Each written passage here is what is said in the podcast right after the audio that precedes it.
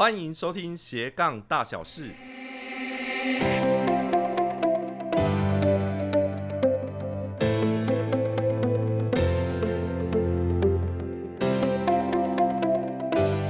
Hello，你好，我是瑞，今天来聊一聊中年开始做斜杠的一个现象的探讨。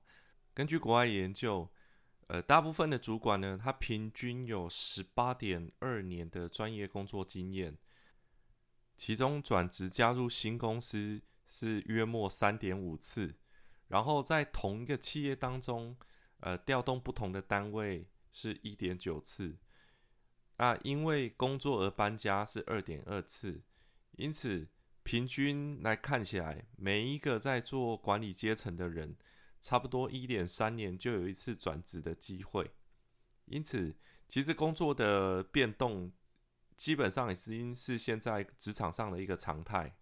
那以我自己来讲呢，扣除掉我自己创业，过去我在职场上服务约莫是十五年的时间，那一共换了四个工作，其中光是在外商服务十年的时间，约莫是一年到一年半的时间调动一个职位。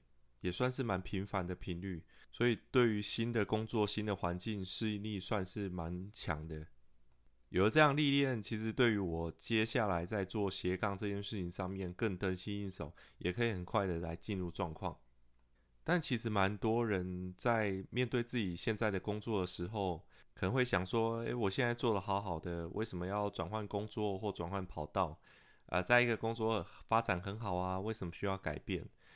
那因此啊，就需要问自己一个问题：就目前你把握好现在在做的事情，老板会赏识你，然后公司有赚钱，因此这样你就能做到退休吗？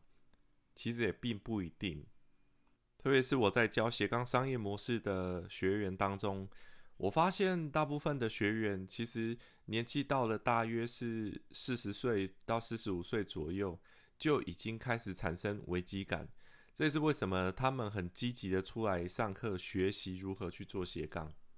有人说这就是职场年龄的天花板，就是说后面新进来的员工越来越年轻哦，现在甚至已经看到八年级生已经进入到职场了。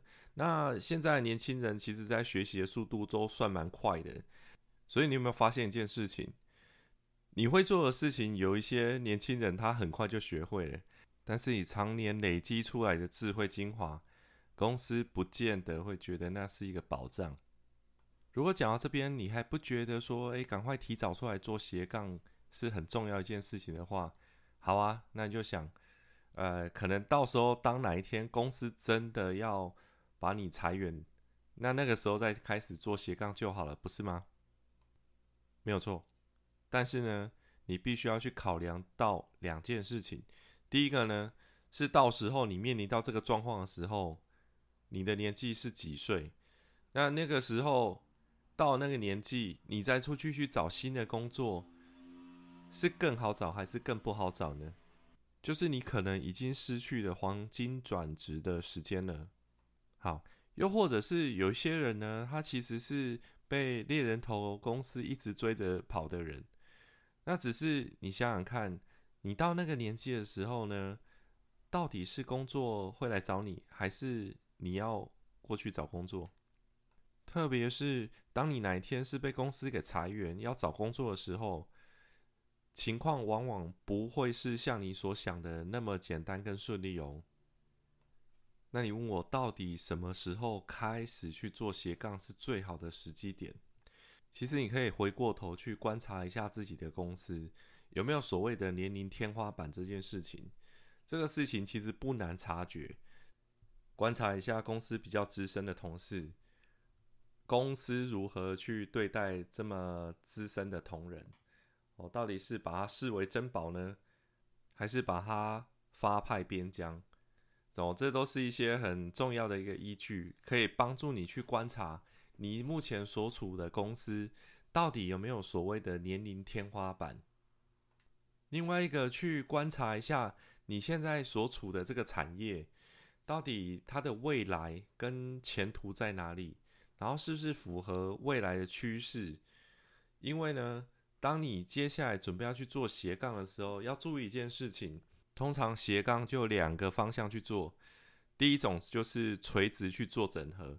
如果你在一个产业很熟悉的话，你可以去观察这个产业垂直的一条龙的产业链。那你自己本身擅长的事情，在这个垂直产业链当中，适合定位在哪一个位置，然后刚好可以符合这个产业链。你观察到的一个需求的锻炼的地方，那就是你可以切入做斜杠的最好的位置。另外一种就是横向的整合，这个就必须你要具备很强的解决问题能力，还有沟通协调的能力。横向的发展可以让你在不同的产业、不同的领域，可以快速的找到自己的定位，然后去发挥自己的所长。当你具备这样的特质呢？其实你会很适合跟我做一样的工作，来担任顾问的角色，或者是讲师的角色。今天的节目呢，希望可以帮助到你来评估自己的状况，然后找到适当的切入斜杠的机会点。节目到尾声，如果你喜欢我的节目的话，请别忘了订阅哦。然后，如果你有任何斜杠问题，欢迎加入我们的赖好友，请在赖当中搜寻 at f o n。b u d a at f o n b u d a，那我们节目就到这边喽，拜拜！谢谢你的收听，希望你喜欢今天的节目，我们下一次空中再见喽，拜拜！